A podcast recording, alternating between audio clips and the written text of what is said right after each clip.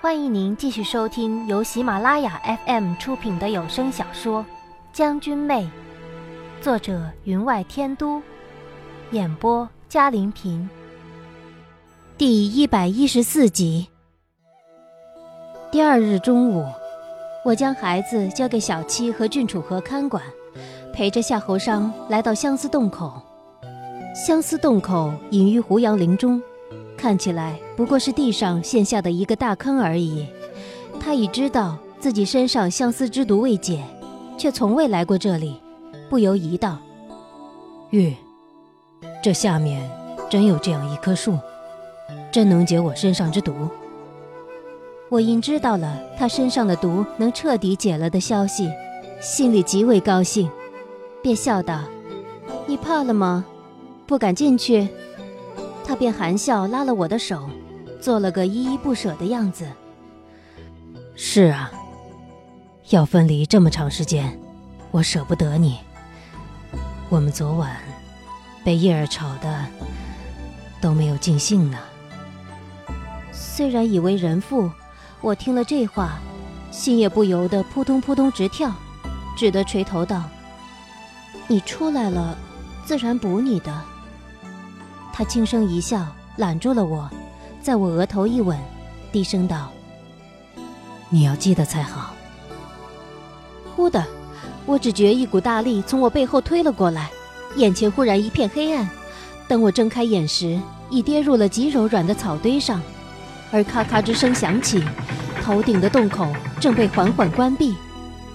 怎么回事？夏侯商，你为什么这样？我站起身来，向站在洞口垂头望着我的夏侯商大叫。我看清了他的眉眼，含笑，温柔，仿佛在说：“我等着你。”那洞口终被合上了，将他的身影与他的笑脸隔在外面。我有些怔怔的，脑中一片混乱，却实在想不出。他为什么将我推入洞内，自己却没有进来？你还不明白吗，小姑娘？相思之毒没解的人，除了他，还有你呀。只因为你身怀有孕，身体发生变化，暂缓了那毒性。可一生下孩子，你的身体便会慢慢恢复正常，相思之毒又会复发。当年你父亲实在是无法可想，只得听了我的建议，让你怀上孩子，暂缓毒性。虽然这样会再使一人中毒，但为了你，他也只好这样做了。现在可好了，我终于研究出解毒之法。虽然这毒只能一个一个的解，解了你的毒之后。等相思树恢复常绿，到明年春天便可解它的了。为什么你要一而再、再而三的为我牺牲？我值得你如此做吗？我忽然道：“你告诉我，他还能等到明年吗？”他支吾起来：“呃，也许能，也许不能，谁能说得定呢？”可半年是必定能等的。昨晚我又给他推功过血，你们昨晚还好吧？他将那药混入蜜茶之中，为了你。难怪他昨晚那么热情。他告诉我，他已经做了预防了。他让我放心的解自己的毒，他会在外边等我。再来一次，功效是差一点的。我早就告诉他了，小姑娘，现在明白你儿子的善的一面从哪儿来的吧？原来这夏侯尚虽出生于皇族，但心底却存了善念。我气恨交加，大声道：“不行，我的事不能让他做主。你开门，让他下来。”哎，这可不行。小姑娘，我被人称为圣者，自是要守信用的。他一边说着，一边不知从哪里拿了个皮鞭出来，一卷，便卷起了我。我只觉自己腾空而起，下一秒，便进入了一个粘稠胶状的所在，整个人仿佛掉进了糖浆之中，拼命挣扎，想要从桶内站起，却不能得，而桶下却有无数的触状物缓缓地缠上了我的手脚，让我再不能动。睡一觉吧，小姑娘，睡醒了就会好啦。你头边的木质枕头，都是夏侯商那小子为你做的呢。那糖浆状物漫上了我的脖颈，除了头之外，我的全身皆进入其中。靠头的地方果然有一个凹形的东西，刚好与我的脖颈相合。那圣者缓缓的说话声在相思洞里回响盘旋，发出的回音传到我的耳中。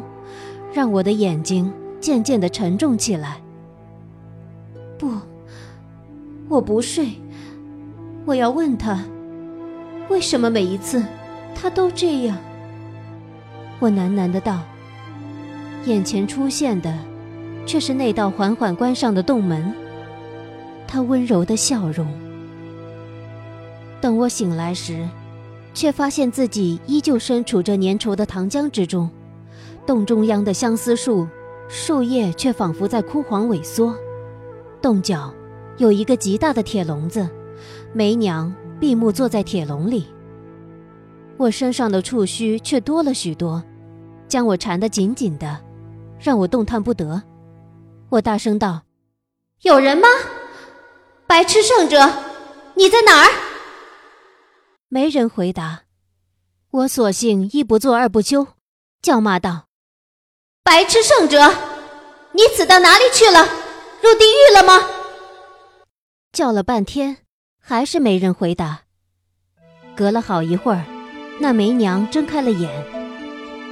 别叫了，没用的。没想到这位夏侯王爷为了你，竟能做到如此。想一想，我刺在他身上的那一剑偏离了少许，果然是对的。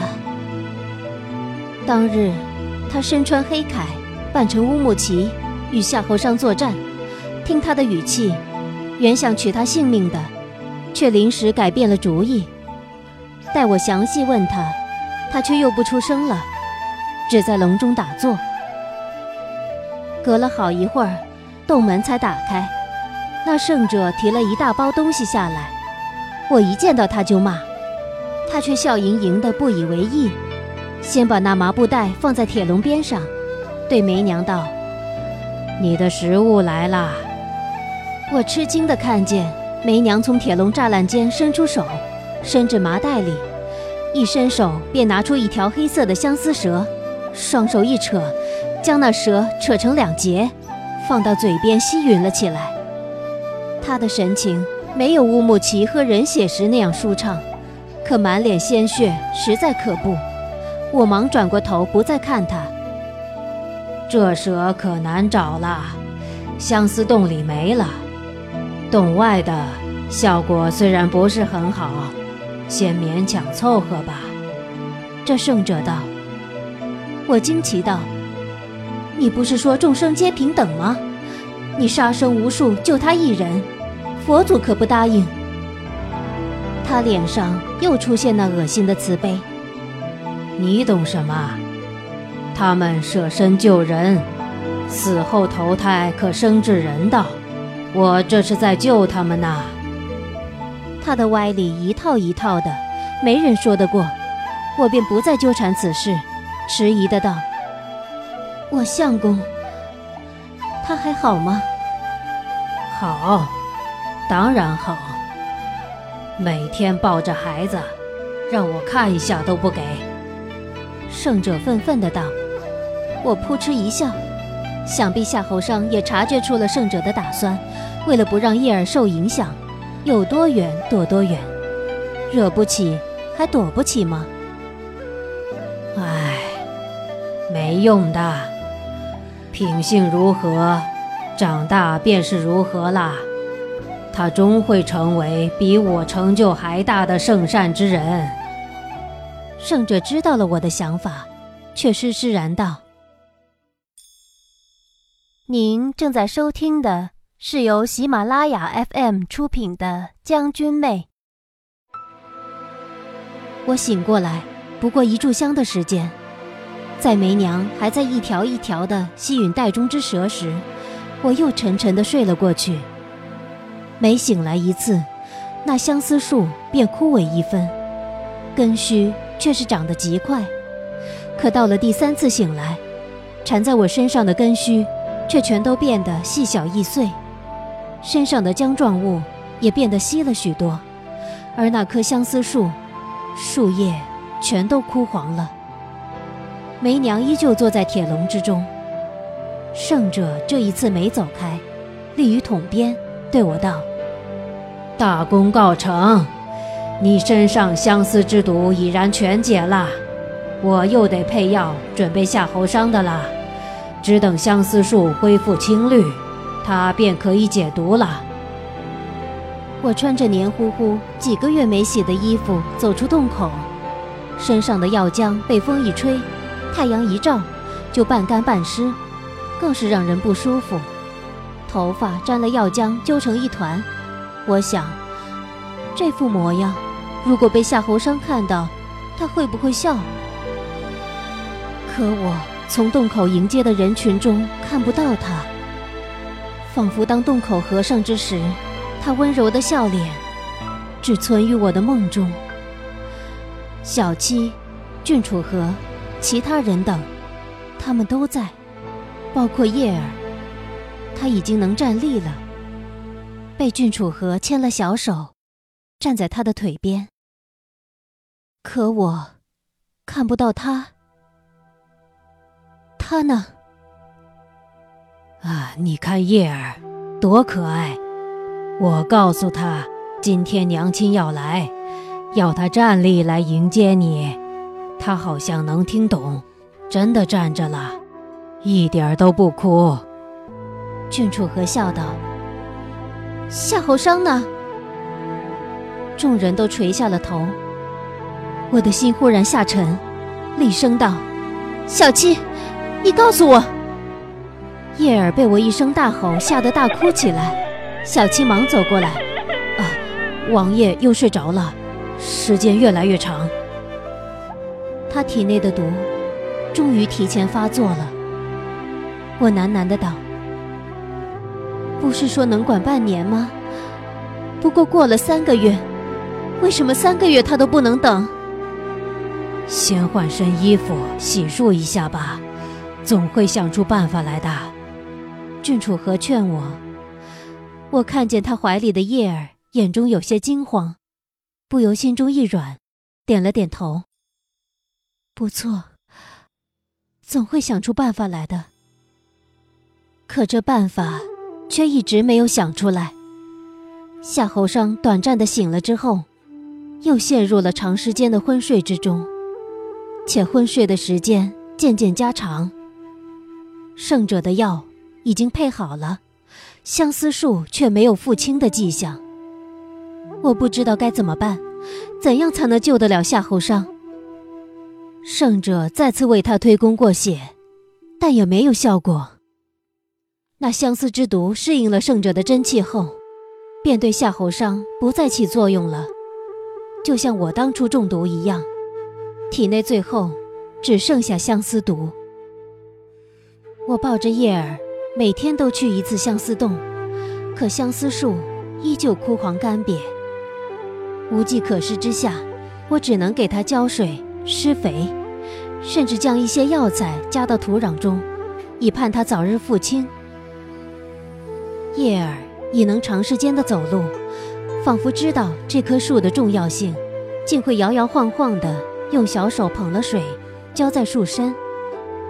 可他到底是小孩子，不一会儿，便在树下哇哇大哭起来。我走过去一看，原来他尿湿了裤子。我哭笑不得，只得带他回去换衣服。第二天，我们再去树下时，却惊奇地发现。相思树有一个小小的树芽，长出了针状树叶。等我们一一回忆起昨天发生之事，把目光全聚于叶儿身上之时，又把叶儿吓得哇哇大哭。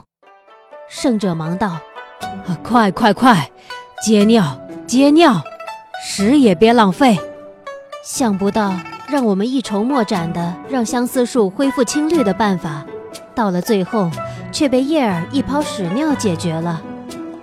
我只能感叹世间造物者之神奇。一物克一物，有剧毒之物存在的地方，必有解药在。同理，让相思树亡的，是我身上的相思之毒；让其恢复生命的，却是从我腹内出来的叶儿。圣者后来推敲，看来他在你体内就产生了相抗之物了，能抵相思之毒。所以，他排出的尿才有使其反清的功能。你瞧瞧，他跟此地有缘吧？又过了几个月，夏侯商已然醒了，站在我身边，和我对视一眼，从双方的眼里都瞧出了一种想法，那便是该告辞了。叶儿又长高了不少，行走于草地上，已能跑得极快。这时，他两只手各提了个笼子，从胡杨树林跑了出来，跑到我的身边，扬起那笼子道：“娘亲，我又救了动物呢。”我一看，是只老鼠；再往另一只笼子一看，却是只猫。我皱眉道：“怎么你老鼠也救，猫也救？”他眨着清澈的眼睛对我道。圣者大人说了，众生皆平等，都有生存的理由，让他们和睦共处不好吗？圣者在一旁哈哈大笑，哈哈哈哈！我已说过，此子不同于凡人，你们还不相信？他内心没恨，只有对众生的爱。我看你们还是让他拜师吧。他得意洋洋地等着，我暗自衡量，他不是说过叶儿有另一种生活吗？那种生活充满了爱欲情仇，却多彩多姿，可开创不是功业。想让他心中有恨，对人生警惕，那还不容易。我朝夏侯商笑了起来，夏侯商极警惕地望着我：“你在打什么主意？”我道。你还记得梅娘吗？为了我们的儿子成才，只能委屈你了。什么？这又是另一个故事了。一个如烈日般耀眼的帝王，开创了前所未有的不世功业，后人对他的评价褒贬不一。